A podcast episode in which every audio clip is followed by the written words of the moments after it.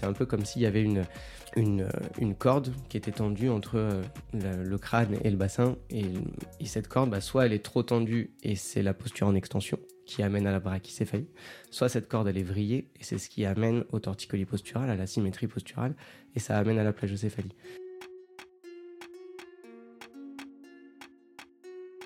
Un fœtus en siège, c'est considéré comme un facteur de risque de euh, dysplasie de hanche, par exemple, euh, mais aussi de torticolis de plagiocéphalie. Pour moi, le, le crâne, c'est vraiment le reflet de ce qui se passe dans le corps de l'enfant, de sa mobilité.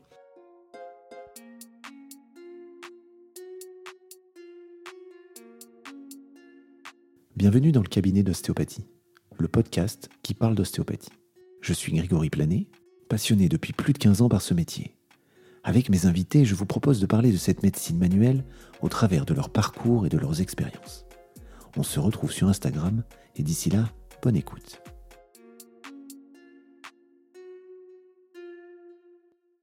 Bonjour Gianni. Bonjour Grégory. Euh, merci de m'avoir invité chez toi euh, ici à Lyon.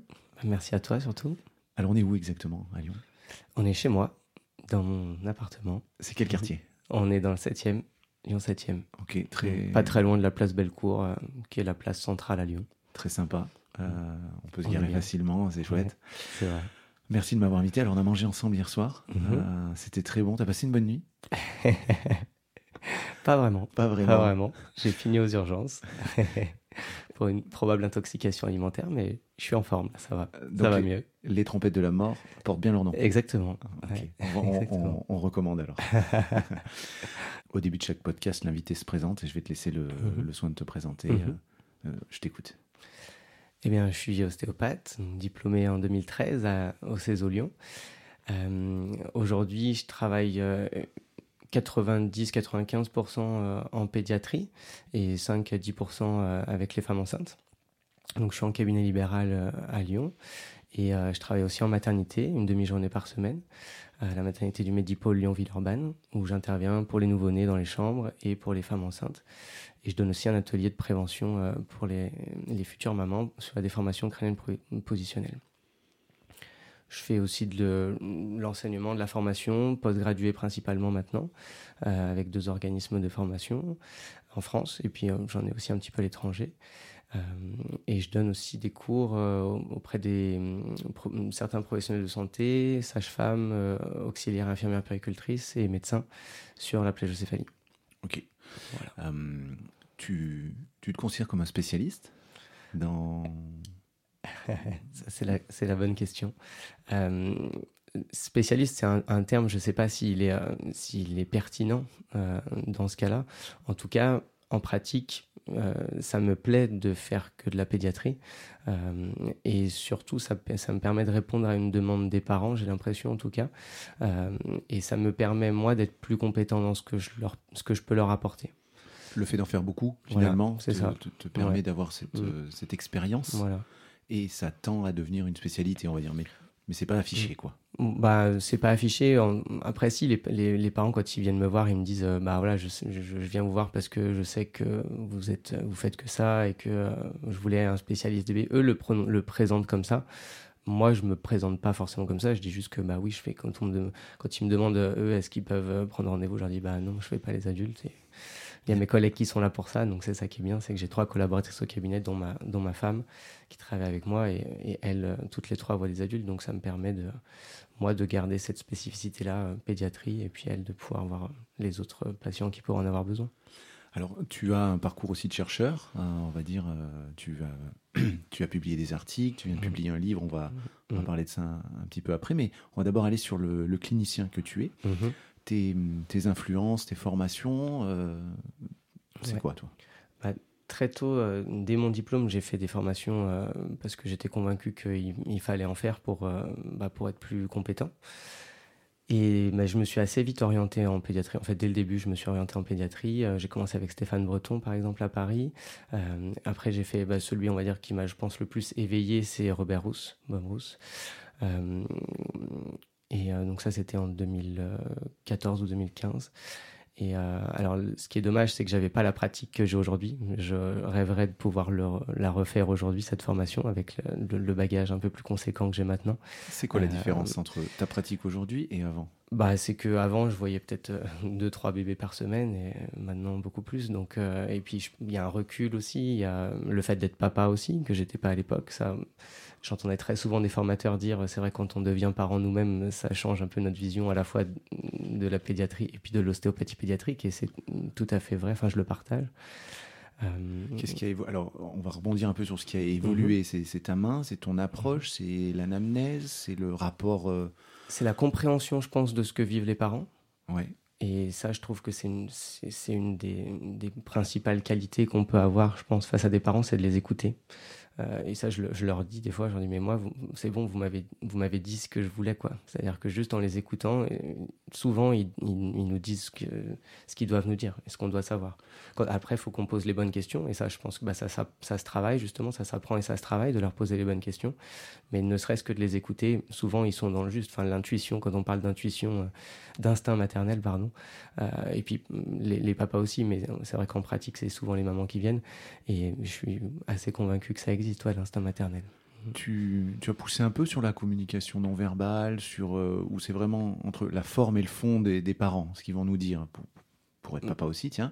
Euh, la façon dont ils s'expriment, des fois ils sont dans l'émotion, des fois dans l'émotivité même. Bien sûr. Euh, comment tu arrives à tirer ce qui est objectif, subjectif?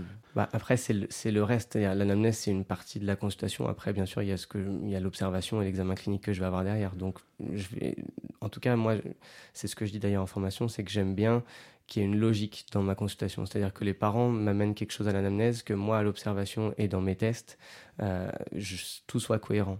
Et à partir du moment où c'est cohérent, bah voilà, on est d'accord et ça, et ça se passe bien. C'est un faisceau d'arguments entre, entre, tout ça. Et quand c'est pas cohérent, c'est là où je me dis tiens, qu'est-ce qui va pas quoi? Est-ce que c'est parce que les parents m'ont pas donné les bonnes informations, parce que moi je suis pas allé chercher les bonnes informations, euh, à la fois l'analyse ou peut-être dans les dans les tissus quoi? Mm. Et euh, en préparant l'interview, je discutais avec euh, Oriane, une, amie ostéo là, qui est vers Orléans, mm-hmm. euh, qui a pas mal suivi ce que tu as fait sur Cookie il y a deux ans. Là, c'était pendant le Covid. Oui, 2020, hein. oui. Donc on verra quand sort le podcast, mais c'était en 2020. Mm-hmm. elle, elle me posait cette question, elle me dit, mais comment, Gianni, toi, tu fais pour impliquer les parents? Tu vois, puisqu'on parle de de cette discussion avec les parents. Comment tu fais pour, euh, pour les impliquer? Parce que leur responsabilité, elle est énorme dans les conseils que tu vas donner. Comment tu, tu, transmets ton message et tu t'assures qu'ils l'ont bien perçu? Mmh. Tu as, des outils à nous donner? L'idée étant de te prendre des outils pour, pour améliorer notre pratique. Bah, ça, tombe bien. Euh, je ne savais pas que tu allais me parler de ça, mais ça tombe très bien parce que ça fait partie des choses que j'espérais qu'on parle aujourd'hui. Parce que je suis très sensible à ça.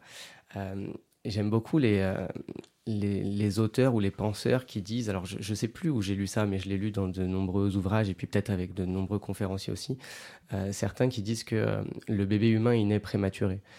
Euh, c'est-à-dire qu'à 9 mois, même il est considéré à terme, mais pour certains, il naît prématuré. et ça serait bien s'il pouvait passer 3 mois de plus in utero. Sauf que bah, s'il passait 3 mois de plus, il ne pourrait pas sortir du, de l'utérus, justement. Donc selon eux, 9 mois, c'est le meilleur compromis qu'aurait trouvé la nature pour qu'à la fois bah, le bébé puisse sortir, mais qu'à la fois il, ne soit pas trop prématuré. Euh, et, je trouve que justement, cette période des trois premiers mois, elle est, vraiment particulière pour un bébé. Et je trouve qu'il y a vraiment un, avant trois mois et un après trois mois chez le bébé. Que ça soit sur plein de domaines, sur l'éveil, sur la motricité. Euh, il y a cette notion de motricité involontaire, puis volontaire ensuite. Euh, et je trouve qu'en en expliquant ça aux parents, ça permet de, justement de les replacer et c'est un peu le modèle biopsychosocial qu'on pourrait appliquer à la pédiatrie, euh, c'est de les replacer dans leur rôle de parent en leur disant, bah, voilà, votre bébé, euh, il, a cette immaturité qui lui est propre et qui est normale. Et il a peut-être des symptômes qui sont liés à ça. C'est-à-dire qu'il a passé neuf mois en étant dans un cocon, en ayant des repères sensoriels qui sont, euh, bah, qui sont propres à la vie intra-utérine et qui sont très différents de la vie extra-utérine. Et, euh, et, à ce propos, moi, je pense, j'aime pas penser la naissance comme quelque chose de traumatique. J'aime bien penser la naissance comme un bouleversement sensoriel mais j'aime pas me dire, je trouve que c'est un peu pessimiste de dire on vit au monde en étant tous traumatisés. Hmm. Euh, mais par contre, en me disant que oui, in utero, il y a des repères sensoriels qui sont bah, très spécifiques. L'enfant, il est, il est contenu, euh, il est bercé, il est dans un environnement liquidien, et il, a, il est à bonne température, il a des repères euh, visuels et, et auditifs qui sont amoindris. Et quand il naît, il y a un- vraiment un bouleversement par rapport à tout ça. Euh, il perd une grosse partie de tous ses repères. Et ne serait-ce qu'en expliquant ça aux parents, en leur disant, bah, ne serait-ce qu'à travers le portage, le fait de porter votre enfant, de le porter de telle manière aussi, en respectant notamment l'enroulement des ceintures, euh, ça lui permet de retrouver beaucoup de ce qu'il a connu in utero. Et en fait, ça, ça, leur, ça leur donne des outils pour pouvoir en fait répondre à certains besoins du bébé. Moi, je pense qu'un bébé qui est, est pas fait pour être posé les trois premiers mois. Et ça, j'ai entendu Et- beaucoup de personnes qui, qui, qui parlent de portage dire ça. Et pas fait pour être posé. Pour être Euh, on- posé, on, te, euh, on te voit avec les mains là mimées. Euh. Enfin, moi, je te vois, mais on, on le voit pas. N'est pas fait pour être posé par Mm. terre, encore moins dans un. Voilà. Mm. comment ça s'appelle C'est. Ouais, les, les, les transats, les les, transats, balancelles, les- cocons, balancelles. tout ça. Alors, faut, faut pas les dénigrer à 100% pour autant. Moi, je, je suis jamais extrême et dire, il faut. Je dis pas qu'il faut pas du tout les utiliser parce qu'il y a dans certaines familles ou, et puis dans certains cas, certains enfants, ça peut être intéressant, mais vraiment les utiliser avec parcimonie. Et le meilleur endroit où peut se trouver un bébé les trois premiers mois, c'est les bras de ses parents. C'est le selon droit de ses parents. Euh, ça enfin, j'ai pas l'impression que ça soit un scoop ou, enfin, pour moi, mais Mm. est-ce que, que- juste ton expérience à toi, euh, les, les patients que tu as, quand tu leur dis Mm. ça, ils tombent des ou ils disent, euh, j'ai l'impression que le discours Oui. passe bien en ce moment là-dessus, non? Ça passe bien, mais c'est loin d'être euh, une évidence pour tous les parents. C'est loin d'être une évidence. Et surtout avec tout le, le commerce, marketing qu'il y a autour de la puriculture, où en fait ils sortent des, des nouveaux, ins- des nouveaux outils de puriculture tous les jours, ou presque. bah, quelque part, les parents ils se disent tiens, si j'achète ça, je vais être un bon parent. En se disant, euh, voilà, ça vient de Ouais, sortir, la c'est liste- sûrement très bien. La et liste de donc, euh, naissance, on sait voilà, pas quoi offrir, on a plein de copains. C'est Dans, ça. dans ta séance, tu, tu manipules le, le bébé, en même temps, tu parles avec les parents, Mm, mm. tu prends un temps avant, après, qu'est-ce qui te semble le plus... euh, Ouais. C'est totalement différent? Alors déjà, manipule, je, me permets Voilà, juste de, prie, reprendre, euh, parce que manipulation, du coup, c'est un terme qui, est, qui, nous, qui mobilise. nous est interdit. Voilà, je- j'emploie le terme mobilise. Euh, Tu fais bien, excuse-moi. non, mais c'est bien que tu aies, fait, t'aies parlé de ça, comme ça, ça permet d'éclaircir. Euh, oui, je, alors moi, je les, je les porte beaucoup, du coup, parce que bah, je me suis vite rendu compte, et ça, c'est assez incroyable, parce que avant d'être papa, euh, je j'avais jamais pris un bébé dans mes bras en consultation. Et en fait, depuis que je suis papa, je me verrais pas faire autrement. C'est-à-dire qu'à un moment donné, l'enfant, il, il est sur la table et j'attends souvent même pas qu'il pleure, mais je peux pas travailler avec un bébé qui pleure sur la table. C'est-à-dire que je me sens obligé de le prendre dans les bras, ne serait-ce que pour lui offrir justement cette contenance et lui dire, bah, je suis là, tu peux te poser sur moi, tu peux te reposer sur moi et on, on va aller ensemble vers là où j'aimerais que tu ailles. Quoi. Et tu fais plus que le prendre dans les bras, tu le prends même contre le torse. Oui, On peut oui. le voir dans ton, dans ton Mm. bouquin dont on parlera tout à l'heure, les, Ouais. les déformations crâniennes positionnelles Mhm, du nourrisson aux, aux éditions Elsevier. mhm. Elsevier, Elsevier? Elsevier. Elsevier. Mhm. Euh, on te voit vraiment le porter, on te reconnaît même si tu as un masque. Euh, tu utilises les bras, ton torse, Mhm. avec derrière, il y a le battement de ton cœur, il y a ta voix, euh, ta présence. Euh, pourquoi C'est ce que tu fais d'ailleurs à la maternité? Il n'y a pas de table à la maternité? Si Comment tu. Bah, il y a une, il y a une, il y a un petit, un petit matelas, une petite table aussi pour les, là où les Ouais. parents les changent en fait dans les chambres. Mais, mais c'est vrai que même à la maternité, je les prends dans les bras aussi, ouais. Mm. Pourquoi ça, euh, contrairement à, à ne pas le prendre dans les bras? Justement, je t'ai- coupé, pardon, mais Mm. euh, si tu peux nous développer euh, ta façon de travailler, ça va rebondir sur la question tout à l'heure à laquelle on n'a pas tout à fait répondu, avec tes influences, Bien ceux sûr. qui t'ont formé et ton ostéopathie en tant que clinicien. Bien sûr. Bah, pourquoi je les prends dans les bras? Parce que j'ai vraiment cette sensation que dans les bras, ils, ils me laissent accéder à des choses mm, sur lesquelles ils ne me laissent pas accéder quand il est sur la table. Euh, mon objectif, c'est qu'en fin de séance, il bouge correctement et qu'il soit euh, libéré au maximum des éventuelles euh, contraintes, tensions qu'il peut avoir. Et ça, j'arrive mieux à le faire maintenant quand je les prends dans les bras, Ok. Plutôt que sur la table. plutôt que sur la table. T'as Mm. essayé dans l'eau? J'ai pas essayé dans l'eau. Tu connais Elisa Boileau? Oui, bien sûr. ça pourrait être intéressant. Bah, ça fait partie de, de mes influences, Elisa Boileau, puisque ça fait partie des personnes que j'ai vues travailler au cabinet. très intéressante. D'accord. Qu'est-ce que dans les mains, ton ressenti, tu, mhm. c'est des tensions musculaires, c'est des, qu'est-ce que tu as pour dire ça, ça tourne bien? On disait que par exemple, on va parler de la plagiocéphalie, mais mhm. finalement tu traites un corps en entier, hein, tu, traites un patient dans sa globalité. Qu'est-ce que tu peux nous dire là-dessus sur ta perception Ouais, bah ça c'est toujours quelque chose qui est difficile pour moi à, verbaliser. Euh, mais oui, en, gros, c'est alors ça se joue certainement au niveau musculaire, mais pas que, certainement à d'autres niveaux aussi. Mais en tout cas, oui, le, le, grand motif de consultation que j'ai, c'est l'enfant qui tourne pas bien sa tête des deux côtés, donc euh, une préférence pour la rotation droite, par exemple, associée en général à une plagiocéphalie droite. Et mon objectif, c'est qu'en fin de séance, il puisse tourner la tête à gauche. Donc, en général, quand les parents me disent bah oui, mon bébé tourne plus la tête à droite, euh, j'ai du mal à l'amener à gauche. Quand je, le stimule à gauche, il revient tout de suite à droite. Euh, moi, en général, à l'examen, c'est ce que je vais retrouver aussi. Je vais essayer de l'amener à gauche. Il y va la plupart du temps, mais je sens un inconfort. Et cet inconfort, je le verbalise auprès des parents, par exemple, je leur dis, c'est un peu comme s'il y avait une, une, une, corde qui était tendue entre euh, le, crâne et le bassin. Et, cette corde, bah, soit elle est trop tendue et c'est la posture en extension qui amène à la brachycéphalie, soit cette corde elle est vrillée et c'est ce qui amène au torticolis postural, à la symétrie posturale, et ça amène à la plagiocéphalie. Et donc moi mon objectif c'est juste de relâcher cette corde. Et cette corde, bah, peut-être certains l'appellent euh, euh, tension sur les MTR, les membranes de tension réciproque. Et moi, j'ai pas cette vision-là. Et pour moi, c'est la tonicité, l'hypertonicité que peut avoir un enfant d'un côté de son corps par rapport à l'autre. Alors, on va vulgariser un tout petit peu. La plagiocéphalie, c'est la tête plate. Oui. Comment, enfin, fais-nous le. La plagiocéphalie, c'est une, une, asymétrie au niveau du crâne, de l'arrière du crâne. Donc, c'est un méplat occipito-pariétal, donc de l'arrière du crâne d'un côté. Il y a vraiment cette notion d'asymétrie par rapport à la brachycéphalie, euh, où là, c'est un crâne qui est raccourci d'avant en arrière, et du coup, on a un méplat postérieur, mais qui est symétrique on parle de, on va aller un petit peu plus loin, d'asymétrie, de mhm. dissymétrie. Dans ton bouquin, c'est bien, c'est bien défini. Tu peux nous en nous faire un peu la bah, différence? ça, c'est grâce aux orthodontistes avec qui j'ai travaillé, euh, Clarisse Verdier et, et, Sarah Chotti. Euh, c'est elles qui m'ont, qui qui ont pointé ça parce que les orthos parlent de, de dissymétrie, dissymétrie mandibulaire par exemple. Et en fait, en creusant le terme, c'est vrai que le, le, terme plus juste serait de parler de dissymétrie euh, posturale plutôt que d'asymétrie. Mais euh, dans toute la littérature existante sur le sujet de la plagiocéphalie, c'est le terme asymétrie qui est employé. Donc on a gardé ce terme-là dans, dans l'ouvrage, euh, alors qu'on on aurait dû employer le terme dissymétrie, parce que l'asymétrie, c'est quelque chose de normal. Par exemple, on a le foie à droite, c'est une asymétrie. Le cœur plutôt un petit peu à gauche, c'est une asymétrie, mais qui est normale. Alors que la dissymétrie, c'est quand il y a un manque de symétrie et qui n'est pas normal. Très bien. Je l'utilise depuis, hein, j'ai lu ton livre. Ça m'a fait progresser là-dessus. J'essaie de faire attention... Euh, au mm. cabinet avec, avec mm. cette sémantique, en tout cas.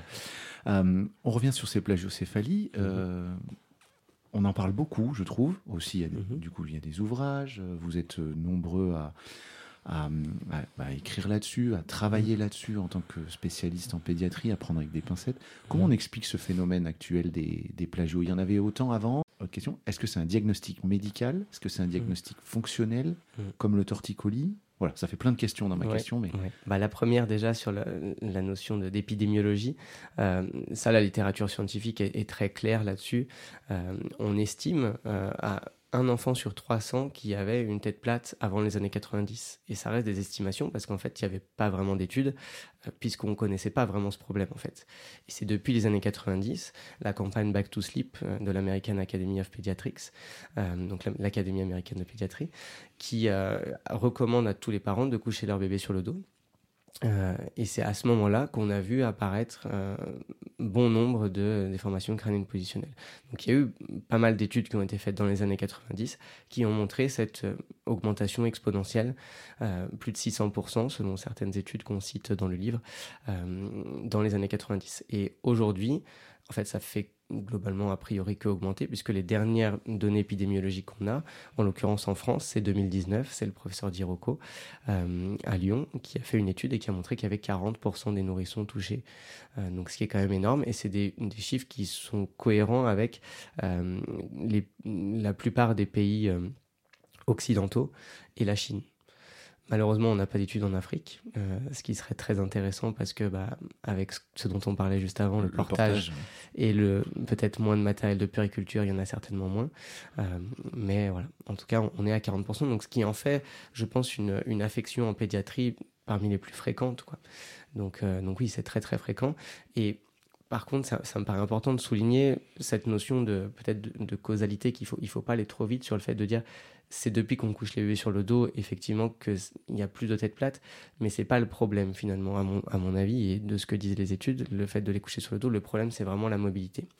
C'est-à-dire que le dénominateur commun à tous les enfants qui ont la tête plate, c'est parce qu'ils bougent pas bien. Euh, un enfant qui est sur le dos et qui bouge bien, il va pas avoir la tête plate. Bien, c'est quoi? Mmh. Qui bouge bien, qui bouge pas bien. C'est-à-dire qu'il tourne bien la tête des deux côtés et qui s'enroule bien et qui part pas trop en arrière, qu'il n'est pas en extension. Voilà, on doit faire flexion, extension, rotation. Et rotation euh, droite toi, tu as écrit et euh, coécrit des articles, notamment mhm. un avec Clarisse Verdier, dont tu nous parlais tout à l'heure, qui est orthodontiste. Oui. Euh, est-ce que tu peux nous parler un peu de justement de cet article sur la, plagiocéphalie positionnelle euh, et le traitement orthodontique? Mhm. Ce que ça t'a apporté, ce que ça peut nous apporter, nous, en tant que cliniciens, et comment on peut s'en servir, voilà, vraiment au cabinet? Bah, L'idée, c'était de s'interroger sur les répercussions que pouvait avoir une plagiocéphalie positionnelle non traitée euh, sur des enfants et adolescents euh, en âge orthodontique, comme, elles disent. Euh, donc c'est avec Clarisse Verdier et, Sarah Chotti, qui sont toutes les deux orthodontistes, où on a eu cette, cette idée et ce projet d'évaluer ça. Et donc on a pris 50 enfants entre 6 et 16 ans qui avaient une plagiocéphalie positionnelle et 50 enfants entre 6 et 16 ans qui n'en avaient pas. Et à l'aide d'un indice qui s'appelle l'IOTN, qui est un indice euh, de, besoin de traitement orthodontique, elles ont évalué euh, le besoin de traitement orthodontique sur les deux groupes, sur les 100 enfants du coup. Et il s'est avéré que le besoin de traitement orthodontique est significativement plus élevé sur le groupe d'enfants qui a une plagiocéphalie versus le groupe d'enfants qui n'en a pas. Donc ça pourrait laisser penser que euh, la plagiocéphalie induirait un besoin de traitement orthodontique plus important. Après, ça reste une étude. Euh, voilà, il faut, Alors l'étude est quand même rigoureuse. Euh, je, je, je, suis bien content du, à la fois du design et de, et de ce qu'on a pu montrer. C'est vrai qu'elle elle est, je trouve, plutôt bien faite, euh, bien qu'on peut toujours faire mieux. Tu, tu as fait la méthodologie de l'étude? On y, a, on y a pensé tous les trois. Ouais. Test de qui, test de student. Euh, on, est, on est bien. Hein. on voit la méthodologie, c'est le clinicien que tu es, et cette double casquette est plutôt. je dirais, les statistiques, c'est pas ma, c'est pas mon point fort, mais sur le, le design et sur le, euh, voilà, le, fait de limiter les biais au maximum, ça oui, c'est quelque chose que, que j'aime bien. Donc sur le, sur le fond, elle est très intéressante cette étude. Sur, sur la forme, euh, comment on fait aujourd'hui quand on a une idée, euh, de l'idée à la publication? Ton, ton implication, si tu devais nous, nous donner un peu des, des tips pour, pour s'y mettre un peu à l'écriture scientifique, parce qu'on s'aperçoit dans la période, tu m'as dit, d'ostéobashing dans laquelle on, on est, mm. qui a ce besoin de publier. Est-ce que c'est facile? Est-ce que Qu'est-ce que tu en penses? Bah, c'est une bonne question. C'est en tout cas, je pense que c'est nécessaire, justement du fait de cette période d'ostéobashing euh, là qu'on subit là notamment depuis le, mois de septembre. Euh, je, je, dirais pas que c'est facile. Je pense qu'il faut bien s'entourer. Euh, parce que moi tout seul j'aurais jamais pu faire euh, tout ça. Euh, donc bien s'entourer se poser les bonnes questions et puis être assez carré et structuré sur la, méthodologie que ce soit sur l'aspect écriture d'articles dans des revues scientifiques ou du livre aussi. C'est assez différent. J'ai vraiment découvert le le processus de l'édition d'un livre et c'est très différent d'un article. Ok.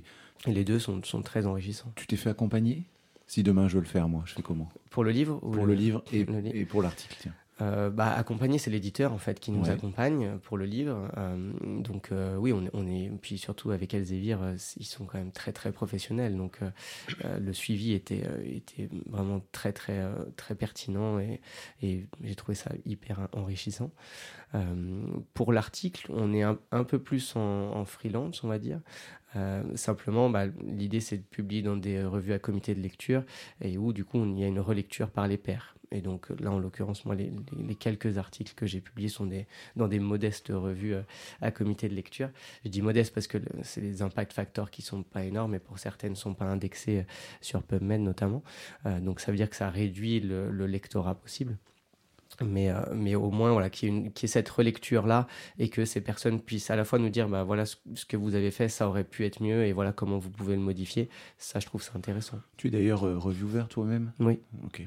Voilà, c'est une petite parenthèse, on va revenir sur, euh, sur le fond, mais c'est bien d'avoir quelqu'un qui a cette mm. expérience, ça peut nous donner envie mm. d'aller plus loin.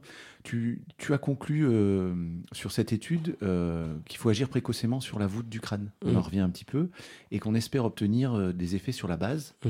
Tu peux aller un peu plus loin et sur les cavités glénoïdes, euh, glénoïdiennes, pardon. Qu'est-ce que tu peux nous dire là-dessus, toi en tant qu'ostéo là? Ouais. Alors c'est marrant que tu me parles de ça parce qu'en fait, euh, à force d'avoir lu et relu et relu, je pense que je suis passé à côté de cette phrase-là parce que ça serait à refaire, je l'aurais pas tourné comme ça. Ah.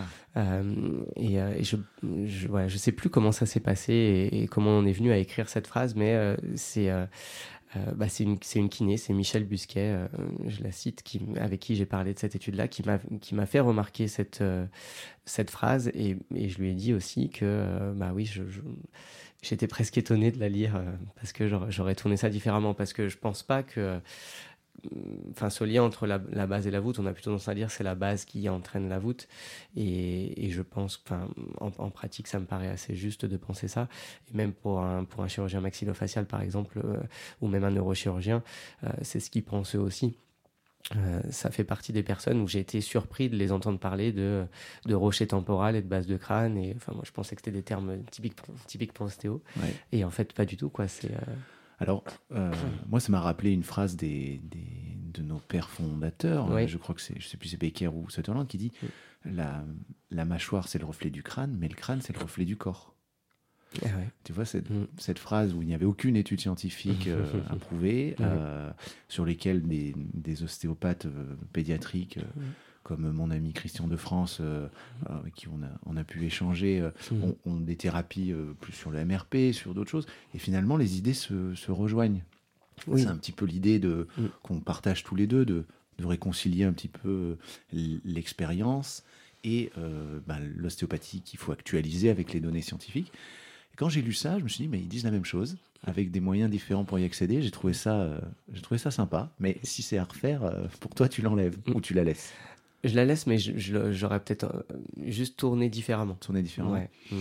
Mais je partage tout à fait ce que tu viens de dire. Ouais, c'est sûr que je pense que ça peut être très intéressant euh, pour l'ostéopathie de euh, bah, voilà, d'éviter cette dichotomie entre bah, les, cliniciens et l'expérience de certains et la recherche d'un autre côté. Quoi. Je pense qu'il y a vraiment un intérêt à, mêler les deux ensemble et, et, à réfléchir ensemble pour faire évoluer la profession. Super, j'adore. je te remercie. Est-ce que tu peux nous parler un petit peu de, l'étude que tu as coécrit avec euh, Truffier euh, et, Julia Adouard, qui mhm. est euh, ta femme, je crois, oui. sur l'intérêt d'un traitement ostéo chez les femmes enceintes, mhm. dont le fœtus se présente en siège, hein, si j'ai bien oui, compris. C'est ça. Quel peut être l'intérêt pour nous d'aller lire cette étude en tant que clinicien? C'est toujours les mêmes questions que je pose de toute façon. Oui. Bah, L'intérêt, c'est ce que on s'était posé à la base, nous donc déjà, c'est dans la foulée du mémoire de Tiffany Truffier qu'on a, qu'on a publié cette étude. Et, euh, son mémoire était particulièrement bien fait et intéressant, donc c'est pour ça qu'on s'est dit qu'on allait la poursuivre. Et euh, en fait, on, a voulu chercher à comprendre bah, déjà, est-ce qu'il y avait un intérêt pour les, les femmes enceintes euh, dont le fœtus se présente en siège d'aller voir un ostéopathe? Et s'il y avait un intérêt, qu'est-ce est-ce qu'il y avait des. Euh, alors, j'aime pas trop employer le terme dysfonction, mais est-ce qu'il y avait des. Voilà, peut-être une, euh, des aspects communs entre euh, ces, ces fœtus-là et peut-être les utérus et peut-être le corps des femmes qui étaient peut-être communs et qui. Parce que justement, c'est une information quand on, on apprend un peu la pédiatrie dans, mhm. dans toutes les formations différentes qui existent. Mhm. On nous dit, bah, demandez comment est né le bébé, euh, mhm. par la tête, par le siège. Qu'est-ce qu'on en fait en tant que clinicien? Comment on l'utilise? C'est ça ma question. D'accord.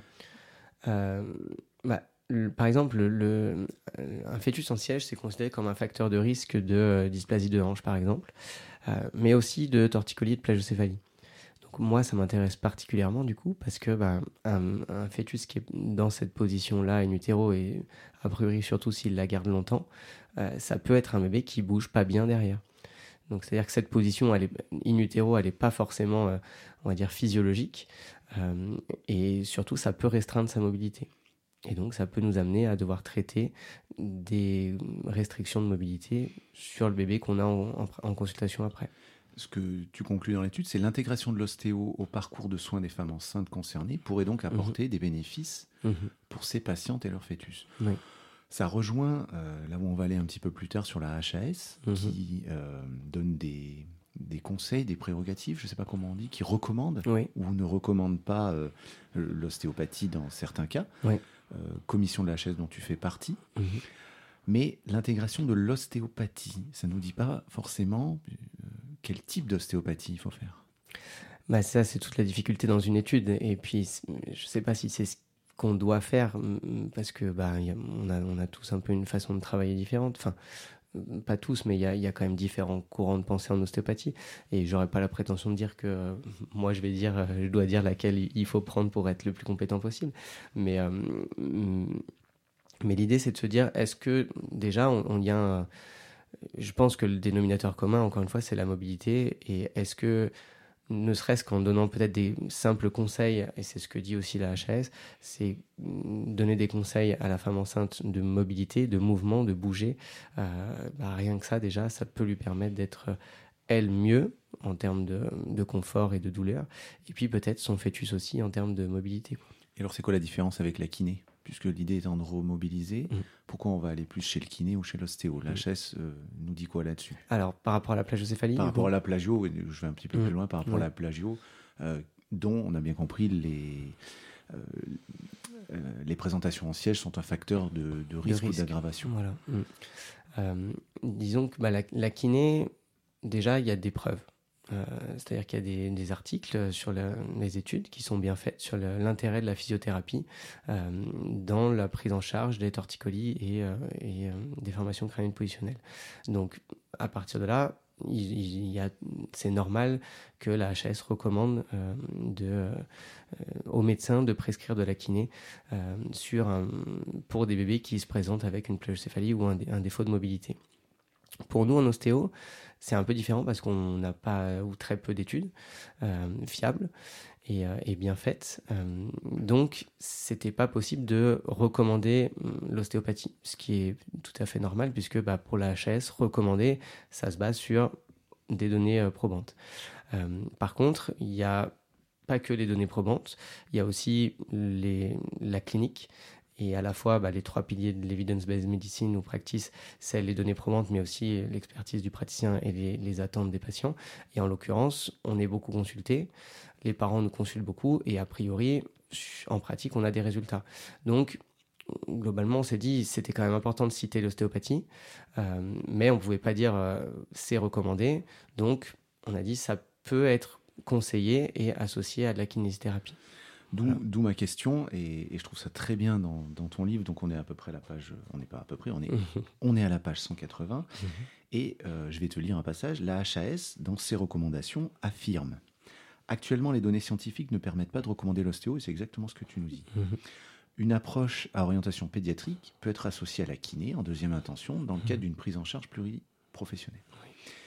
Un petit peu plus loin, on voit on va voir un petit peu, euh, c'est exactement ce que tu dis, que la littérature scientifique est actuellement trop pauvre pour que l'ostéopathie soit clairement recommandée. Mais il le recommande quand même. Et quand on va voir euh, les publications, mmh. puisque tu dis l'expérience euh, des patients revient, etc., on est sur une publication de 2009 et de 2014. On n'a pas plus récent. Donc la, la, HS recommande ça en fonction de, publications qui ont déjà 8 ans et 2009-2022, euh, on compte. Mmh, mmh. Euh, le nombre d'ostéos a doublé. Mmh. Je vois des formations euh, de périnatalité, d'accompagnement du bébé, etc., qui, de partout en France. On est sollicité. On en parlait un petit peu hier avec des organismes de formation qui font énormément de pubs. Ma question, c'est celle-là. Aujourd'hui, est-ce que la HAS, est-ce que toi et moi, est-ce qu'il y a des gens qui se disent mais il faut vraiment actualiser ça? On recommande, mais euh, nos études ont 10 ans. Et le paysage, la démographie des ostéos a complètement changé. Qu'est-ce que tu en penses toi? Ma question est un peu longue, mais tu vois où je veux aller? Oui, je vois. Je vois. Alors, euh, déjà, il, il, recommande pas hein, le, terme, il est, il est, important, je pense, parce qu'on a mis du temps avant d'écrire cette phrase. Et donc, il, cite l'ostéopathie comme une possibilité, mais justement, c'est pas recommandé. Euh, voilà, par rapport à la kiné qui, elle, est recommandée. Euh, et effectivement. c'est quoi le terme utilisé, du coup? Bah, C'est ce que tu as lu. Ouais, oui, C'est ce que tu as lu. Et du coup, c'est pas recommandé. C'est ça le. Et, donc oui, c'est sûr que ça serait bien de qu'il y ait des études plus récentes. Et alors, bah nous, on en a fait une justement en 2020, euh, qui a été publiée en 2020, mais dont la portée est, pas énorme puisque bah, elle n'a pas été publiée dans une revue euh, indexée. C'était publié dans la revue de l'ostéopathie, qui est une revue française et, non indexée. Et, euh, et, surtout, on n'avait pas de groupe témoin. Donc, d'un point de vue méthodologie de recherche, ben, ça, c'est pas très fiable. La HS n'a pas envie de se saisir de ce genre de dossier? Il n'y a pas des... Hum, toi qui bosses à l'hôpital, ils n'ont pas envie de se saisir de, cette envie de monter une étude pour... Euh, pour euh, puisqu'on tout le monde dit à demi mot, j'ai l'impression, euh, on recommande, on recommande, attention sur la, on recommande, mais attention sur sur le langage utilisé mm, mm. et personne se saisit du, dossier. Bah, je ne crois pas que ça soit le rôle, alors je ne connais pas toutes les missions de la HS, mais je ne crois pas que ça soit leur rôle de, de, de, monter des études et surtout en ostéopathie. Je ne suis pas sûr qu'ils aient un. Ça serait le rôle de qui? Bah,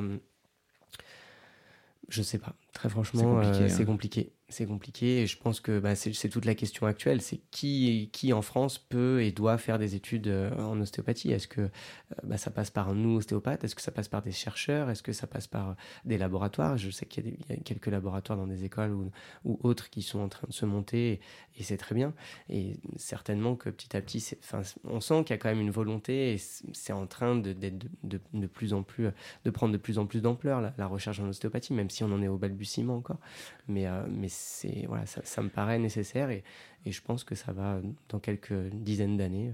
Je pense que ça va prendre. Est-ce que cette, euh, ce manque, euh, tu penses qu'il est qu'il abîme un petit peu notre image et est-ce que tu penses que finalement ça abîme pas tant le, besoin des patients puisque les cabinets sont, sont remplis mm. pour discuter, les gens y vont. Enfin, notre image, elle est auprès mm. de certaines personnes, mais en fait, c'est ça. Je pense que on, parlait tout à l'heure de que c'était dommage d'avoir cette dichotomie entre, euh, bah, j'ai l'impression, les anciens qui qui sont pas trop pour. Euh, alors, je fais peut-être une généralité, mais euh, certains anciens qui, qui disent, bah voilà, je me satisfais en gros des résultats qu'on a en cabinet. Ça fait 40 ans que je travaille et, et ça se passe bien. Et puis d'autres peut-être plus moins anciens et qui sont bah, justement vraiment axés sur la recherche. Et je pense qu'on peut vraiment mêler les deux. Est-ce que ce manque de publication hmm.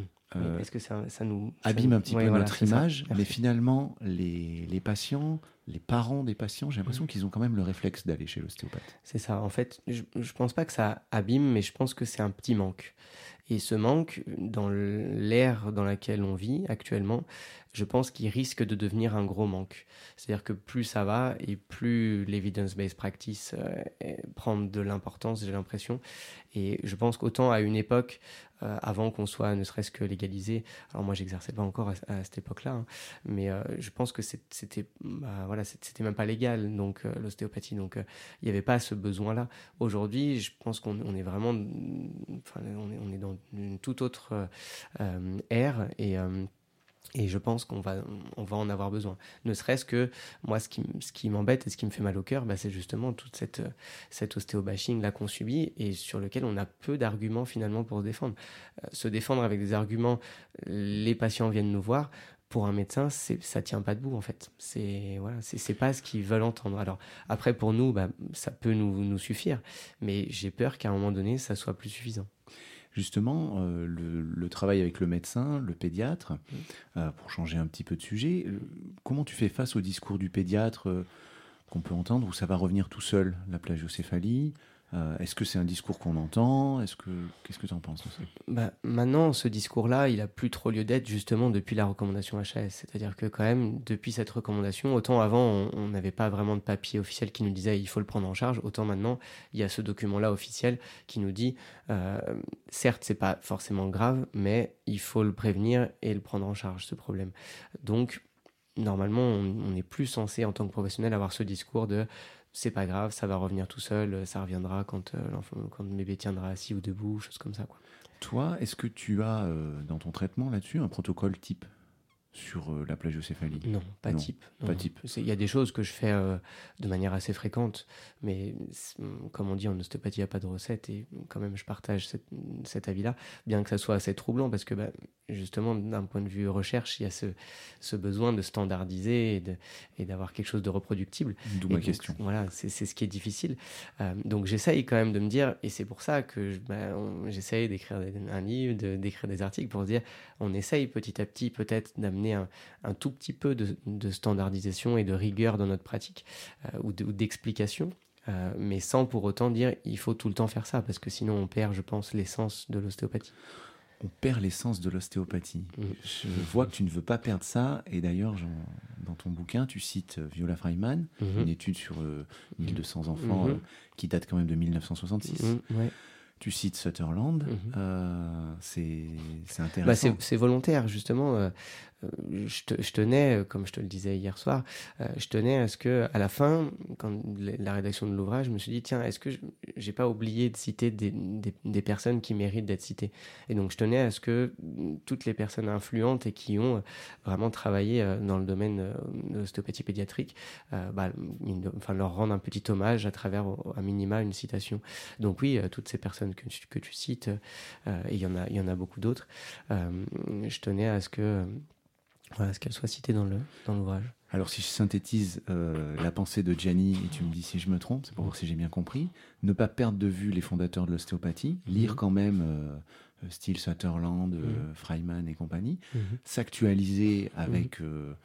pour avoir un discours clair avec les parents, avec les professionnels de santé qui nous entourent, notamment les médecins.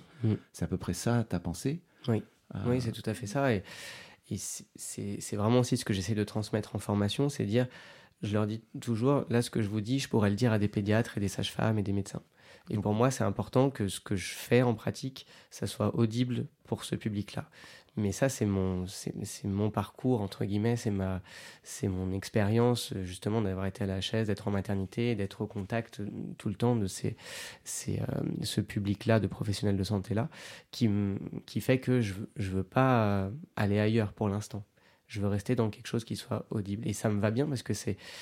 La plagiocéphalie, c'est, c'est tout à fait. c'est pour ça que ce sujet m'intéresse, c'est que c'est, euh, c'est un problème de mobilité et on peut facilement l'expliquer. Et la littérature scientifique l'explique qu'il y a des facteurs de risque in utero à l'accouchement, qu'il y a des contraintes euh, potentiellement qui peuvent être subies par l'enfant, euh, par le fœtus in utero et lors de l'accouchement, et qui après vont faire qu'il va moins bien bouger.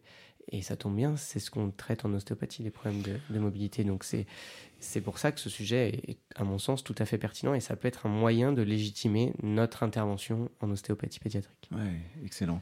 J'avais pas fait ce, ce pont entre euh, à quel point les bébés peuvent nous aider. bah oui. Je donne souvent l'exemple des reflux ou des coliques. Ou...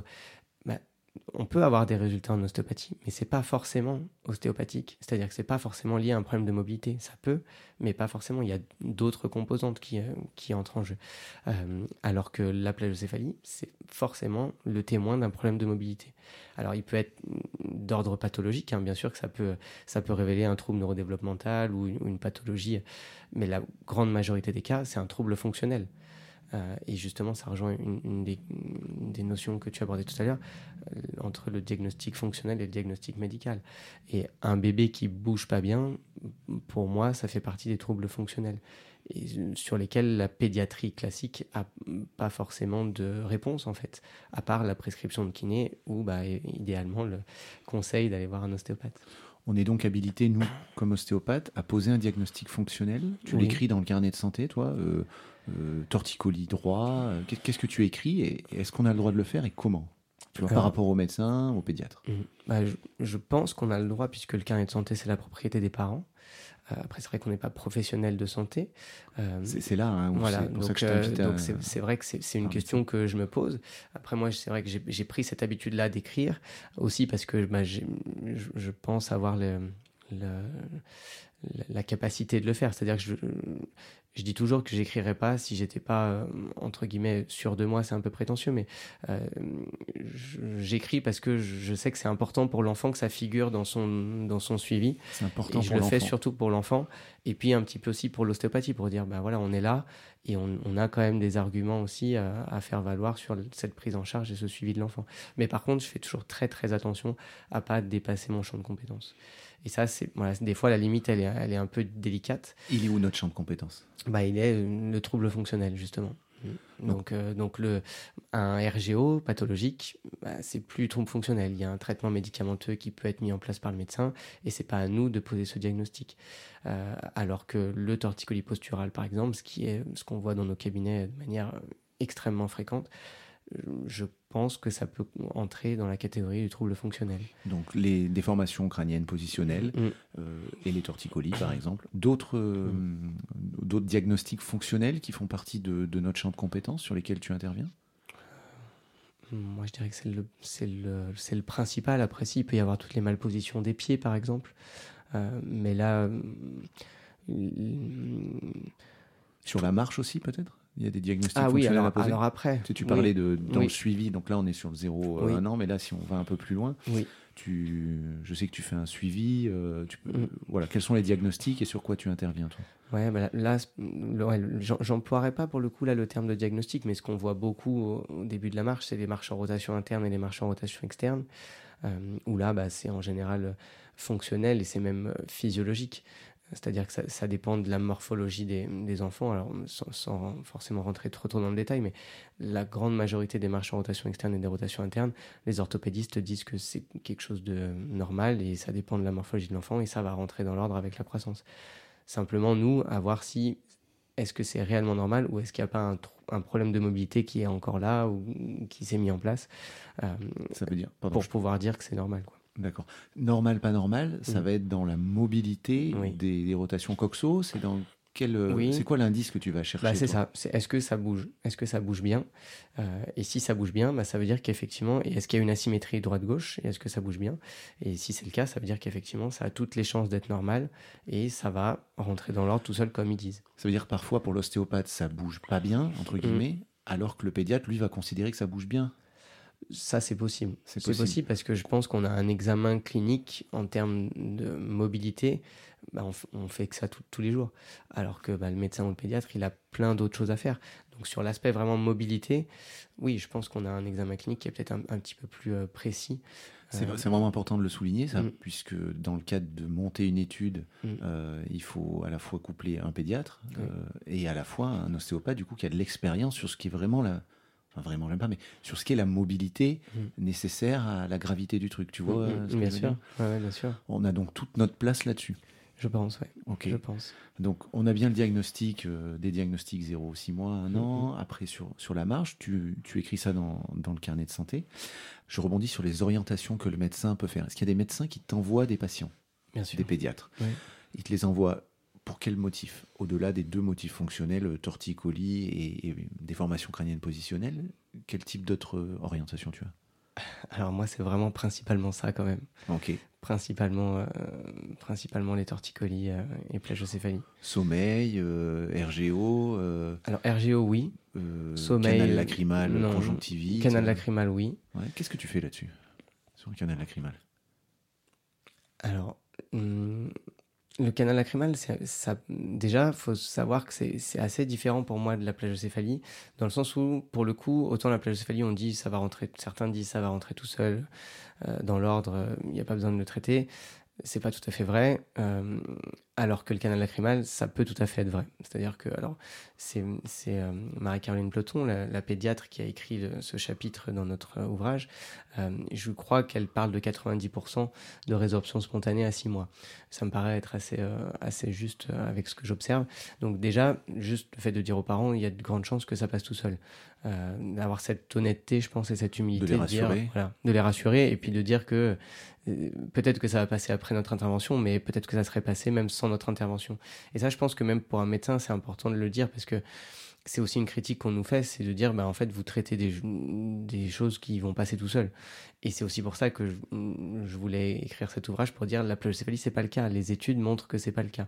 Pour le canal lacrymal, c'est le cas. Dans la majorité des cas, ça passe tout seul.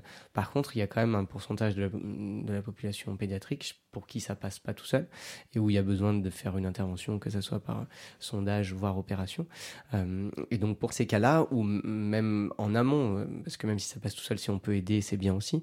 Euh, l'idée, c'est, je me dis, peut-être qu'il y a des compressions, là encore, ou des contraintes qui se font sur le, crâne et la face du fœtus in utero ou lors de l'accouchement, qui peuvent réduire la lumière du canal lacrymal et faire que les larmes euh, s'écoulent mal de l'œil vers le nez. Et donc peut-être que nous, à travers nos mobilisations euh, et nos techniques ostéopathiques, euh, on peut arriver à comme ouvrir ce canal, à le mobiliser et à faire en sorte que les larmes s'écoulent mieux. Il y a une étude à monter là-dessus, puisqu'on peut comparer avec 90% à 6 mois. Il y a une étude à monter, on a essayé de le faire il y a quelques années, on, ça n'a pas été publié, on l'a on l'a présenté dans un congrès de médecine périnatale à Brest, c'était en 2015 de mémoire. Euh, ça, il y avait eu des résultats intéressants, mais voilà, c'était une petite étude euh, euh, qu'on n'a pas qu'on n'a pas publié. Mais oui, ça serait ça serait super intéressant de. Mais moi, ça m'intéresse un peu moins parce qu'on est sur une une proportion de la population nettement moins importante et avec des conséquences qui sont nettement moins importantes que la plagiocéphalie et avec une prise en charge dans tous les cas certes c'est pas marrant d'avoir une chirurgie mais en fait on a toujours une solution et les conséquences sont pas aussi délétères que ce qu'elles peuvent être sur un trouble postural euh, ou moteur et une plagiocéphalie qui ne serait pas traitée. Donc pour moi, la portée et l'intérêt ostéopathique est nettement plus important à traiter un problème de posture, de motricité chez l'enfant euh, qu'un problème de canal lacrymal. si on lit entre les lignes, il y a peut-être euh, le mode d'analyse ou le mode d'étude de, l'ostéopathie, peut-être à revoir. Euh, en tout cas, il y a peut-être un modèle un peu mieux à trouver pour essayer d'analyser notre pratique. Tu as des enfants pour des troubles du sommeil? Oui. Qu'est-ce que tu fais? Alors, euh, je me suis longtemps posé la question. Le trouble du sommeil, ça a été un, motif, euh, et encore maintenant d'ailleurs, hein, je ne vais pas dire que j'ai la, réponse à toutes mes questions, euh, mais pour l'instant, ce que j'en pense, déjà, dans la, je dirais la majorité des cas, c'est environnemental. C'est-à-dire que je ne pense pas que la, cause de certains, voire même de la majorité en tout cas de ce que j'ai moi en cabinet comme trouble du sommeil, soit liée à un problème de mobilité ou de tonicité de l'enfant. Euh, donc je passe beaucoup de temps à expliquer et à donner des conseils sur le sommeil qu'on peut lire dans différents ouvrages euh, à droite et à gauche. Comme quoi, comme ouvrage, par exemple euh, le sommeil, le rêve et l'enfant de Marie Thirion. Alors ça, c'est un, ancien livre, Dormir sans larmes. Euh, voilà, là, pour le coup, j'ai cité deux livres qui sont assez à, l'opposé. La méthode chronododo aussi, de la fée dodo. Voilà, c'est là, on a, trois livres qui sont assez différents, où les conseils sont quand même assez, assez opposés pour certains. Euh, mais ce qui est intéressant, c'est la théorie quand même. voilà, qu'est-ce qu'est la normalité euh, et, encore même là-dessus on, pas tout le monde n'est pas d'accord sur la normalité du sommeil mais pour revenir à ta question donc il y a, ce côté environnemental et contextuel qui je pense est très important pour beaucoup de bébés et ça permet aussi de rassurer les parents et de leur expliquer que ben, là encore eux ils peuvent avoir une, une grande action euh, à jouer euh, sur les troubles de sommeil de leur enfant. Et puis nous en ostéo souvent je trouve que c'est des enfants qui sont en extension c'est-à-dire qu'ils ont une tonicité qui est trop importante sur les chaînes postérieures, donc une, hyper-extension, euh, et qui fait que ça les maintient en état d'hypervigilance. Et souvent, les parents disent il, il, est bien dans mes bras, il s'endort et tout ça, et dès que je vais le poser, paf, il se réveille. Il y, a, il cette notion d'hypervigilance et c'est des enfants souvent qui ont du mal à lâcher prise. En fait, les parents disent que, euh, bah voilà, il a, il, a, envie de, souvent, il a envie de, de louper aucune miette. Euh, il, il ne veut pas s'endormir, il veut pas lâcher prise. La brachycéphalie mm. euh, va amener plutôt à des enfants en position en extension. Et tu nous dis que en extension, ces enfants ont peut-être plus de troubles du sommeil. Hein, c'est bien ça Si tu peux nous l'expliquer. Oui. En fait, un, enfant qui se présente euh, dans nos cabinets avec une, tête plate sur l'arrière, donc sans asymétrie, une brachycéphalie, on s'attend à retrouver de l'extension. Donc c'est l'extension qui amène la brachycéphalie, mais pas toujours. C'est-à-dire que l'extension, on peut avoir un, enfant peut avoir une tête ronde avec malgré tout un schéma d'extension. Par contre, un enfant qui a la tête plate, type brachycéphalie, je m'attends à trouver de l'hyperextension quelque part, que ce soit au niveau cervical, haute ou basse, cervico-dorsal, dorsal, lombaire, voire sur tout l'axe. En tout cas rachidienne. En tout cas rachidienne. Je m'attends à trouver de l'extension. Et si j'en trouve, j'en trouve pas, bah, c'est là où j'ai pas cette cohérence dont on parlait au début et où bah, voilà, ça, ça m'interpelle. Et l'autre cas de figure qui est beaucoup moins fréquent, c'est l'hypotonie. L'hypotonie, c'est l'enfant qui bouge pas, qui bouge pas, qui bouge pas. Et si en plus il est dans du matériel de périculture, bah, il va encore moins bouger et du coup il va garder sa tête droite. Et là on revient sur, euh, pardon, je te coupe, sur euh, le début du podcast où tu nous invites à conseiller. Et là tu dois beaucoup conseiller les parents. Bien sûr, mmh, bien sûr. D'accord. Et cette, pour cette position-là, enfin cette hyperextension. Euh, Claudine Amiel-Tison le, disait très bien dans son livre, par exemple, euh, Évaluation neurologique de la naissance à, 6 ans, il me semble, avec Julie Gosselin. Euh, elle parle de position de sommeil, les bras en chandelier. Et en fait, c'est exactement ça. Quand je vois un bébé arriver à 4 mois dans mon cabinet avec une brachycéphalie, je dis aux parents, bah, depuis la naissance, vous voyez que votre bébé, il dort comme ça, les bras en chandelier. Et ils me disent, ah bah oui, comment vous le savez? Bah, en fait, c'est écrit sur son crâne, en fait. C'est la brachycéphalie, c'est ça, c'est une position d'extension. Alors après, on a des, familles, on a d'autres facteurs aussi, et notamment euh, familiaux, euh, génétiques, qui, ont une tendance à amener plus de la dolicho, de la méso ou de la brachycéphalie, mais pas au point d'avoir un indice crânien qui dépasse les 90%. Alors là, je rentre dans des termes un peu plus techniques, mais en gros, dès qu'on est sur un, plat qui est vraiment important, là, on peut pas dire que c'est génétique, c'est que c'est un enfant qui bouge pas bien. Ok, repère très important. On voit, euh, on, perçoit bien ce qu'il faut repérer nous en tant qu'ostéopathe. Et derrière, en tant que clinicien, on va jouer sur euh, la flexion-extension, nous, euh, et notre ressenti qu'on a appris à l'école et qu'on peut, qu'on peut expérimenter. Pour moi, le crâne, c'est vraiment le reflet de ce qui se passe dans le corps de l'enfant, de sa mobilité. Et donc, euh, c'est euh, des fois, les parents sont surpris que je, je touche pas beaucoup le crâne en séance euh, parce qu'ils pensent que bah ils viennent pour la tête plate, ils se disent que le problème vient de la tête, mais en fait, le, crâne, c'est ce que je te disais hier soir, c'est souvent ce que je fais en dernier, une fois que la posture et que la mobilité mmh. globale est retrouvée, est relâchée est normal. Donc, le, crâne, le crâne pardon, reflète beaucoup de choses. Certainement, certainement. C'est mm. très intéressant. Et justement, sur cette prise en charge, euh, que dit la loi sur l'âge sur de prise en charge par l'ostéopathe? Et dans les faits, quel est le meilleur moment pour consulter euh, Moi, je viens d'avoir un bébé. quel est le meilleur moment pour te l'amener? Ouais, ça c'est une bonne question que je, que je me pose encore et que, et que je pose aussi aux, participants en formation, euh, parce que je suis pas sûr qu'on ait une, une, bonne réponse à ça, en tout cas aujourd'hui. Déjà la loi, bah, elle dit, euh, c'est le décret de 2007 qui dit qu'on n'a pas le droit de faire des manipulations du crâne, de la face et du rachis chez le nourrisson de moins de 6 mois sans certificat de non-contre-indication établi par un médecin. Euh, et donc, a priori, on aurait le droit de faire des mobilisations, de prendre en charge un bébé sans faire de manipulation. On peut mobiliser, mais pas manipuler. Voilà, a priori, dans l'interprétation de la loi, ça, serait ça. Et ça me va bien parce que ça, ça, me paraît, en tout cas pour ma part, logique de ne pas faire de manipulation sur un, nouveau-né ou un nourrisson. Euh, bien que certains aient pu en faire ou en font encore, euh, bah, ça après, moi je me, je me prononce pas là-dessus, mais voilà, chacun fait pratique comme il veut. Mais en tout cas, légalement, c'est ça. Et euh, et, et l'autre partie. Donc c'est à quel moment, à quel moment? le plus pertinent? Euh, et ben ça, quand j'ai commencé la pédiatrie, euh, je disais aux parents venez dès que vous pouvez, en fait, dès que vous. Et je me suis rendu compte avec le temps que, euh, en fait, des fois, ils venaient trop tôt. Et ça faisait partie de ce que certains formateurs disaient, et j'arrivais pas bien à comprendre pourquoi ils nous disaient ça. Pourquoi ils nous disaient, ben en fait, il n'y a pas, pas besoin de les voir avant trois semaines, quatre semaines. et en fait, avec le temps, je pense avoir compris, c'est que ou alors c'est peut-être parce que j'ai pas encore euh, la, main assez euh, expérimentée, mais euh, j'ai l'impression qu'on peut passer à côté de certaines choses quand on les voit trop tôt. Comme quoi? Tu as un exemple? Bah, Typiquement le torticolis musculaire congénital. C'est donc le torticolis musculaire congénital, contrairement à ce que son nom peut indiquer, il n'est pas forcément là dès la naissance. L'origine est congénitale, mais l'enfant peut bien tourner la tête pendant les 15 premiers jours, et c'est en général de ce que dit la littérature et que ce que j'observe aussi en pratique. Euh, l'enfant, il se bloque autour du 15e jour. Donc c'est-à-dire qu'on peut voir un enfant à 7 jours qui tourne bien la tête, ça va bien, et puis on va le voir à 3 semaines, il est complètement bloqué. Peu importe le, le mode d'allaitement, peu importe... Euh, Sur le torticolis musculaire congénital, oui, le mode d'allaitement ne joue pas, c'est vraiment, euh, c'est vraiment on, pense quelque chose qui s'est passé à l'accouchement, un facteur traumatique à l'accouchement. Et qui se déclenche après. Et qui, voilà, le temps qu'en fait, donc c'est une, lésion sur le muscle sternocléidomastoïdien, euh, et le temps que la fibrose cicatricielle se mette en place, eh ben, il faut à peu près deux semaines, et donc ben, ah, c'était, une fois que la fibrose est là. Donc ça, ça fait partie. Euh, il y a autre chose, par exemple les reflux, les coliques.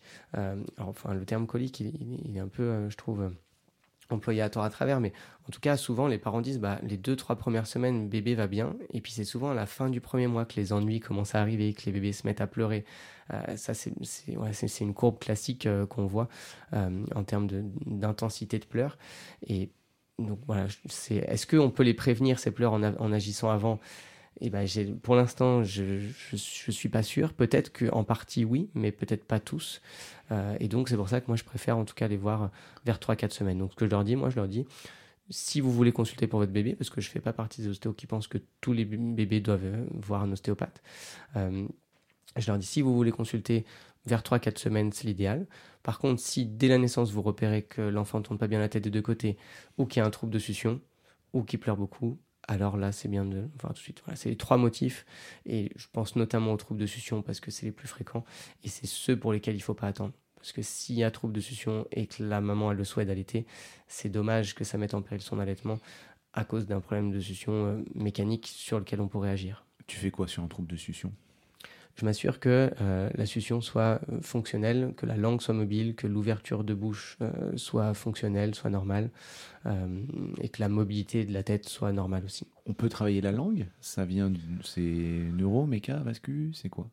On peut travailler, la, moi je travaille en tout cas sur la mobilité de la langue, c'est-à-dire typiquement ce que j'observe c'est qu'il bah, y a des enfants qui arrivent pas à, qui ont une mobilité de langue limitée, euh, alors, ça peut être lié à un frein de langue restrictif, mais pas que. On a des bébés qui n'ont pas de frein de langue restrictif, mais qui malgré tout ont une langue qui se propulse pas en avant ou qui s'élève pas au palais. Et donc, c'est des bébés qui peuvent avoir du mal à téter. Pas systématiquement. Il y a des bébés, c'est assez euh, des fois troublant. Ils ont soit un frein de langue important, soit une, langue très peu mobile, mais ils arrivent quand même à téter. Comme quoi, parfois, on, on, peut être surpris et la nature est bien faite. Mais dans certains cas, c'est pas le cas. Et donc, je pense que là, on a un, grand rôle à jouer. Ça fait partie, je pense, en pédiatrie, les problèmes de succion et l'allaitement, vu la portée que peut avoir l'allaitement, je pense que ça, fait partie euh, des, indications de l'ostéopathie pédiatrique. Euh, voilà. Mm. Et justement, comment, euh, toi, Gianni, mm-hmm. tu, tu interviens là-dessus? Qu'est-ce que tu fais avec tes mains? Eh ben, je travaille beaucoup sous la langue, le plancher de la langue. En direct en direct, ouais. Dans le muscle. Voilà. C'est-à-dire que bah, là, pour le coup, c'est assez simple. Si c'est dense, quand j'appuie, quand je palpe, on va dire, parce qu'il faut quand même être très doux. C'est vrai que ça, c'est une zone. Il y a des ostéopathes qui disent qu'il faut éviter de mettre les doigts dans la bouche d'un bébé. Euh, je, trouve ça euh, intéressant parce que ça nous montre que c'est une zone euh, intime avec laquelle il faut, aller avec la plus grande douceur et la plus grande précaution. Donc ça, pour le coup, je partage tout à fait. Par contre, je trouve ça dommage de ne pas aller voir comment bouge la langue et comment la, bouche s'ouvre. Donc oui, moi je travaille en, intrabucal euh, quand il y a besoin. Et, donc tout simplement, je palpe. Si c'est trop dense sous la langue, je vais mettre un, petit appui toujours confortable pour l'enfant. ouais, ou en tout cas, appui jusqu'à ce que ça lâche. D'accord. En direct. Tu, me mm. disais que tu es plutôt sur des techniques directes, quoi. C'est ça, exactement. inspiré de alors c'est c'est surtout Roselyne Alospol que j'ai beaucoup entendu euh, voilà que tu me dises mais voilà. Alors je sais pas si elle elle travaille exactement comme ça euh, mais je sais qu'elle travaille en direct euh, et c'est ça me ça me parle bien chez le bébé mais par contre par direct j'entends pas quelque chose de de contraignant pour l'enfant. C'est-à-dire qu'il, moi, je plus dans le sens que dans l'intensité. Voilà, c'est ça exactement. Exactement. C'est important pour moi que l'enfant il soit confortable pendant la séance tant que possible. Donc plus mm. une ostéopathie pédiatrique l'allospol que euh, Nisset Sergif, par exemple euh. En tout cas, moi, dans ma pratique, oui. Ça ne veut pas dire que l'une est mieux que l'autre, mais c'est vrai que je donne souvent ces, ces deux noms-là, parce que c'est deux, euh, on pourrait dire, euh, de, de, monstres de la pédiatrie, euh, de l'ostéopathie pédiatrique. Et, euh, en tout cas, il y a des écrits sur lesquels... Des écrits, il y a une réflexion, il y a, il y a une pratique qui, qui est énorme, mais pour le coup, deux, deux principes qui sont différents. L'une va travailler plutôt en, MRP en indirect, donc Nicette Sergif, et une autre qui va pas du tout travailler en indirect et, plutôt en direct. Et, et donc, c'est voilà, intéressant de voir que bah, finalement deux, deux, personnes comme ça influentes ont une pratique différente, mais pour autant euh, des résultats qui sont très certainement euh, intéressants. C'était, c'était vraiment ce que je voulais te, mm. te faire émerger, c'est mm. ton ostéopathie, et puis euh, à l'inverse, qu'on peut aller voir, continuer, continuer mm. d'aller lire, donc c'est, c'est chouette. On revient sur, voilà, le, le, pédiatre va t'indiquer un enfant, il vient chez toi, tu conseilles aux parents de ne pas se précipiter, parce que tu peux voir des choses qui émergent par la suite, donc on va attendre des symptômes finalement, Mhm. sauf si symptômes il y a, si, Mhm. si je synthétise. Derrière, la fréquence des consultations Mhm. euh, sur euh, bah, ta spécialité, sur les, sur les plagiocéphalies. Comment tu revois les enfants? Alors bah, dé- déjà sur un bébé par exemple que je vois à un mois et qui va bien, je le, je le revois pas forcément. En tout cas tout de suite. Si les parents veulent un suivi, parce qu'il y en a c'est une demande vraiment de leur part, ils disent bah moi est-ce que je peux revenir vous voir?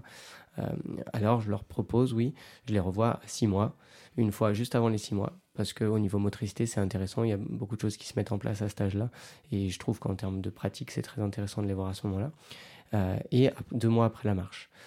Par contre, sur un bébé qui vient euh, les premiers mois avec une problématique de mobilité, que ce soit torticolis posturale ou, euh, et ou plagiocéphalie, euh, là je le revois systématiquement une deuxième fois. Parce que bah, à partir du moment où il y a un problème de mobilité, euh, même si à la fin de la séance il bouge mieux, et surtout s'il a passé un mois, un mois et demi, euh, je veux être sûr que ce que je fais, ça tient dans le temps. Parce que c'est très multifactoriel l'environnement de l'enfant et l'importance de, des parents. En fait, c'est en fonction de ce que va vivre l'enfant au quotidien.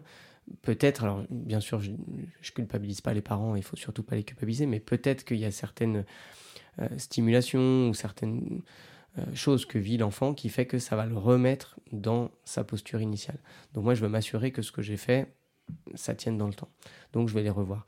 Euh, une fois, idéalement une fois. J'aime bien ne pas faire plus de séances si possible. Dès qu'il y a besoin de faire plus de séances, j'oriente en kiné. Ok. Voilà. C'est, enfin, Pour, pour amener de la euh, répétition Avec toute, euh, voilà, exactement. dans un temps court, C'est ça. euh, C'est-à-dire que pour moi, il y a besoin de rééducation et de répétition. Euh, et, et Donc, donc, indicateurs, c'est- Voilà, c'est le temps, le nombre de fois, mais tu fais pas Ouais. revenir. Bah, pas- j'ai- j'ai- je l'ai eu fait et je, il y a des fois où je me suis dit j'aurais, j'aurais dû euh, un peu prendre le devant, mais la problématique c'est que c'est pas normalement à nous d'orienter en kiné. Je Mais dis oui. j'oriente en kiné, mais normalement ça, dépasse presque mon champ de euh, compétences de faire ça. Mais malgré tout, je sais que c'est bon, enfin je pense que c'est bon pour l'enfant. Donc euh, j'essaie de dire aux parents, bah voilà, est-ce que vous, je leur dis surtout dites pas que c'est l'ostéo qui, vous, qui a dit qu'il fallait faire de la kiné. Je leur dis de demander euh, au médecin, est-ce que vous pensez que ça peut être intéressant de faire de la kiné? Je le note dans le carnet de santé, je dis avis du médecin pour une éventuelle prise en charge kiné, parce que c'est lui le prescripteur et c'est lui qui, est, qui a les compétences pour dire oui ou non est-ce qu'il y a besoin de kiné? Moi, je l'oriente juste et après, il- Voilà. c'est à lui de voir. Quoi. On, on reconnaît ta, Mm. ta justesse euh, que j'apprécie énormément. Tu, tu dis faire revenir à six mois parce qu'il se passe des choses au niveau motricité Oui. et de la marche. Mm. Ton, ton point de vue sur les réflexes archaïques, est-ce que tu. Alors, je suis, je, ça, j'aime bien être honnête là-dessus. euh, autant quand je connais, euh, je, je peux- j'aime bien dire quand, quand je connais, mais j'aime bien dire quand je connais pas aussi. Les réflexes archaïques, je connais, mais je me suis pas formé là-dessus, et donc j'ai pas une connaissance approfondie du sujet. Tu n'en as pas senti le besoin de te former? Alors, certainement que si, il pourrait y avoir un besoin, euh, mais j'ai l'impression que c'est un domaine à part entière et qu'il faudrait là encore faire que ça pour, euh, pour être efficace et, et compétent. Donc du coup, j'oriente euh, vers une, une praticienne qui fait ça. Euh, et il y a aussi la question de la entre guillemets la légitimité, enfin ou en tout cas là encore le l'aspect euh, evidence-based. Pour l'instant, on manque de données sur ce versant-là pour dire euh, oui, c'est vraiment efficace et ça peut faire du bien. Malgré tout, les parents, à force de me le dire une fois, dix fois, cinquante fois, oui, ça a fait du bien à mon enfant, bah, c'est comme ça que je me suis mis à m'y intéresser, à me dire bah, peut-être que je vais le conseiller du coup sur certaines indications. Et je, je partage ton avis, c'est Mm. pour ça que je, je voudrais ton expérience. Euh, on manque de, de littérature, donc on ne sait pas tant à quel moment aiguiller. Euh, toi, tu as fait émerger par ton expérience des, des repères qui vont nous permettre, nous, d'aiguiller chez euh, un spécialiste en réflexe archaïque, puisque tu, tu orientes finalement chez une praticienne, c'est ce que Mhm. tu dis. Oui, ça m'arrive. La personne vers qui j'oriente le plus, c'est le kiné quand même. Euh, mais sur le réflexe archaïque, je pense surtout aux enfants un peu plus grands. C'est rare quand j'oriente, peut-être à tort, hein, je sais peut-être parce que je connais pas assez bien les indications, mais c'est rare quand j'oriente avant la marche. Avant la marche, j'ai tendance à beaucoup orienter euh, chez le kiné, voire le psychomote. Euh, mais, euh, mais après la marche, oui, sur des, problématiques, bah, tout ce qui peut être 10, tout ce qui peut être difficulté d'attention, dyspraxique, etc. Euh, Pour toi, ça sort du champ de compétences de l'ostéopathe Pas forcément ça sort, mais disons que c'est nous, on a peut-être un rôle à jouer. Peut-être que bah, justement, c'est un enfant qui était en extension petit et qui n'a pas été traité, et bah, du coup, il est dans, resté dans ce schéma-là, et donc bah, il a un tonus qui est pas normal, et du coup, des mouvements qui, et une mobilité qui sont pas optimales, et donc on peut avoir une action dessus. Euh, mais c'est peut-être pas exhaustif, et peut-être que bah, il a passé tellement de temps comme ça qu'il a besoin aussi d'une rééducation à un autre niveau que simplement ostéo. Donc ça se veut pluridisciplinaire? Bah c'est clair, oui. Moi je suis beaucoup comme ça. Euh, D'où aussi le, titre de l'ouvrage. Euh, et, euh, et, donc oui, bien sûr. Je, je, pense vraiment que l'ostéopathie, on peut faire de, belles choses, de grandes choses, mais j'ai ce sentiment qu'il ne faut pas qu'on réfléchisse tout seul. Ok, et eh ben justement, je vous invite à, à, lire cet ouvrage.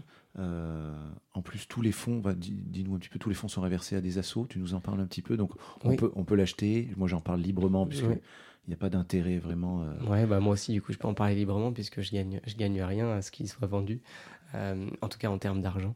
Euh, les recettes sont versées directement aux deux associations ABP, Association Bébé Plagio 56, donc le Morbihan, et 69, le Rhône, parce que bah, on est les deux, euh, deux associations qui ont contribué à la rédaction de cet ouvrage. et c'est comme ça qu'est né d'ailleurs le, le, projet et l'idée à la suite des webinaires Cookie.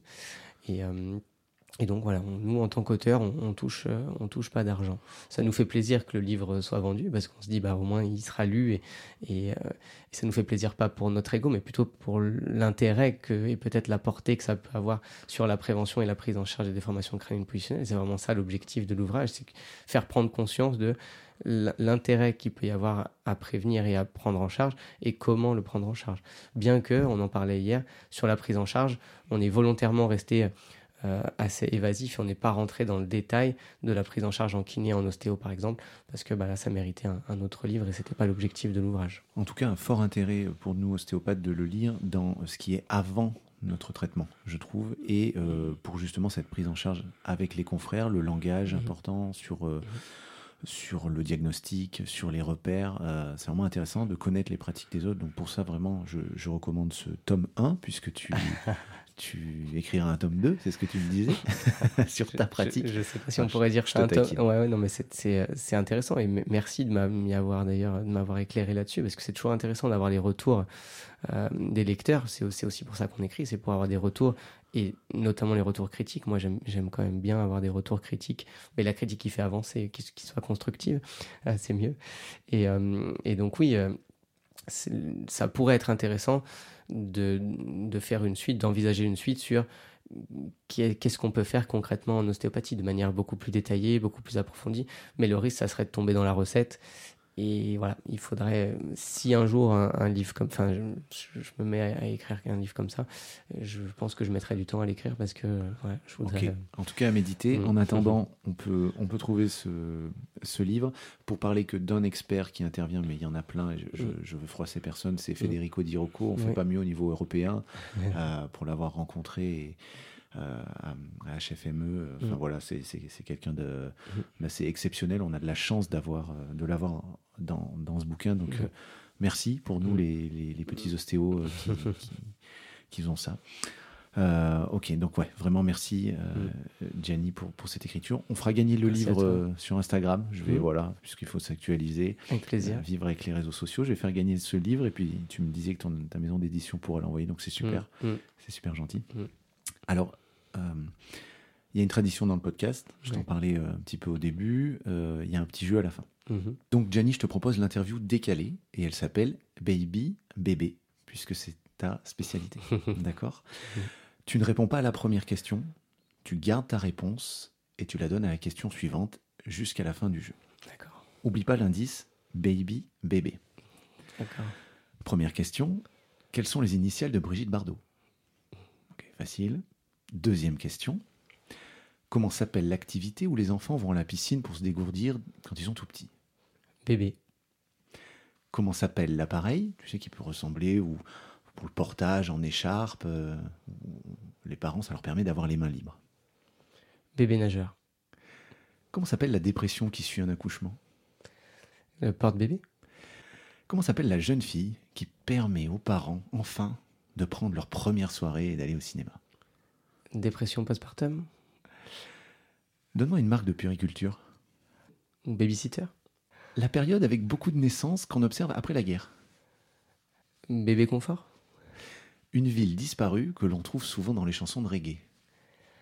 Baby boom Un groupe de rock français, pardonne-moi, qui chante comme ça, qui dit Tu me plaques comme une affiche au mur. Babylone Le talkie-walkie que les parents peuvent avoir pour enfin, pareil, ils mettent le bébé dans la chambre et ils s'assurent que bébé dort bien. J'ai pas, la- j'ai pas la référence d'avant. C'était les bébés brunes. J'ai vraiment Bébés très mal chanté, ouais, chanté, ouais. pardon. Je suis pas, ça c'est, je suis pas très bon là-dedans. Alors facile, une chanson de Britney Spears. Euh, Babyphone Parfait. Et quelle est la phrase que tu marques le plus dans ton carnet de santé? Baby one more time Excellent, c'est parfait pour les parents. Merci Gianni, c'est pas facile, mais ça reprend vraiment euh, tout ce que tu es, c'est-à-dire euh, des bébés, euh, des parents, de l'humour, de l'humilité. Je te remercie vraiment d'avoir d'avoir accepté mon invitation. Merci Et, à toi. La dernière était sympa. La dernière était sympa, Baby One More Time. Ouais, c'est ça. Puis j'ai très mal chanté, c'est normal de ne pas avoir trouvé des bébés brunes. En tout cas, euh, merci pour tout ce que tu apportes à la communauté ostéo. C'est pour ça que je me suis permis de, de te proposer cette interview. Merci d'avoir, de m'avoir invité sur Facebook. C'est comme ça qu'on s'est, ren- qu'on s'est Mhm. rencontrés. Mhm. Euh, c'est toujours très sympa. Euh, Merci à toi surtout. Avant de te laisser le, le mot de la fin, je te souhaite le, le meilleur euh, pour, pour tes patients, à Mhm. toi et donc à tes patients. Et puis, ça m'a fait quelque chose, quand, on a, quand on a préparé l'interview, je me suis dit, je me suis un peu euh, aperçu que finalement, on était de la même génération, on a à peu près le même parcours, à peu Mhm. près voilà, les mêmes diplômes. Euh, Mhm. Toi, tu n'as qu'un enfant, mais moi, je suis pas à la HAS, on a quelques différences.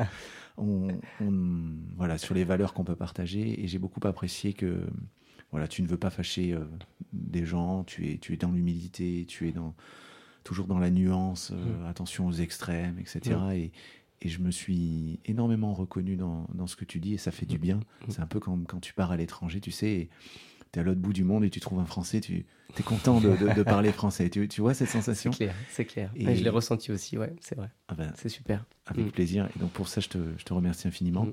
Voilà, je me tais, je te laisse le mot de la fin, Gianni. Bah déjà, un grand merci à, à toi d'avoir fait le déplacement euh, jusqu'ici. Euh, j'ai passé un très bon moment euh, à, parler de pédiatrie. Je m'y attendais et c'était un très bon moment aussi bien hier que, maintenant. Et euh, bah, je terminerai juste en, disant que la pédiatrie, c'est vraiment un domaine qui est hyper enrichissant, hyper épanouissant, aussi bien d'un point de vue personnel que professionnel. Et, euh, c'est ce qui fait que bah, moi, je m'éclate tous les jours au cabinet. Et donc, bah, j'invite tous les ostéopathes qui, qui auraient envie de, s'éclater aussi, à, à prendre conscience de ce rôle qu'on peut avoir en ostéopathie pédiatrique et de pouvoir apporter tout ce qu'ils peuvent aux parents et aux bébés hein, en consultation. Global Thinking. J'espère que l'épisode vous a plu. Je vous invite à me rejoindre sur Instagram pour rentrer dans l'intimité de l'interview. N'hésitez pas à mettre 5 étoiles sur Apple Podcast ou Spotify. À bientôt, je vous embrasse